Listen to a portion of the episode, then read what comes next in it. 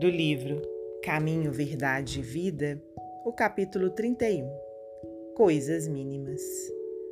Pois se nem ainda podeis fazer as coisas mínimas, por que estáis ansiosos pelas outras? Jesus, no Evangelho de Lucas, capítulo 12, versículo 26. Pouca gente conhece a importância da boa execução das coisas mínimas. Há homens que, com falsa superioridade, zombam das tarefas humildes, como se não fossem imprescindíveis ao êxito dos trabalhos de maior envergadura.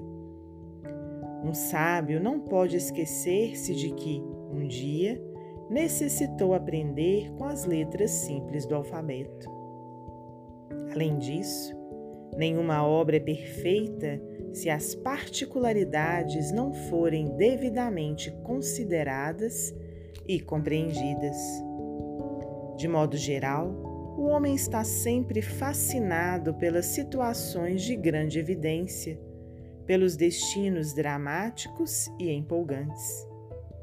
Destacar-se, entretanto, exige muitos cuidados.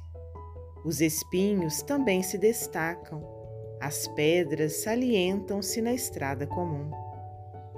Convém, desse modo, atender às coisas mínimas da senda em que Deus nos reservou, para que a nossa ação se fixe no real proveito à vida. A sintonia estará perturbada se faltou uma nota, o poema é obscuro quando se omite um verso. Estejamos zelosos pelas coisas pequeninas, pois são parte integrante e inalienável dos grandes feitos. Compreendendo a importância disso, o Mestre nos interroga no Evangelho de Lucas. Pois se nem podeis ainda fazer as coisas mínimas, por que estáis ansiosos pelas outras? Emmanuel Psicografia de Francisco Cândido Xavier.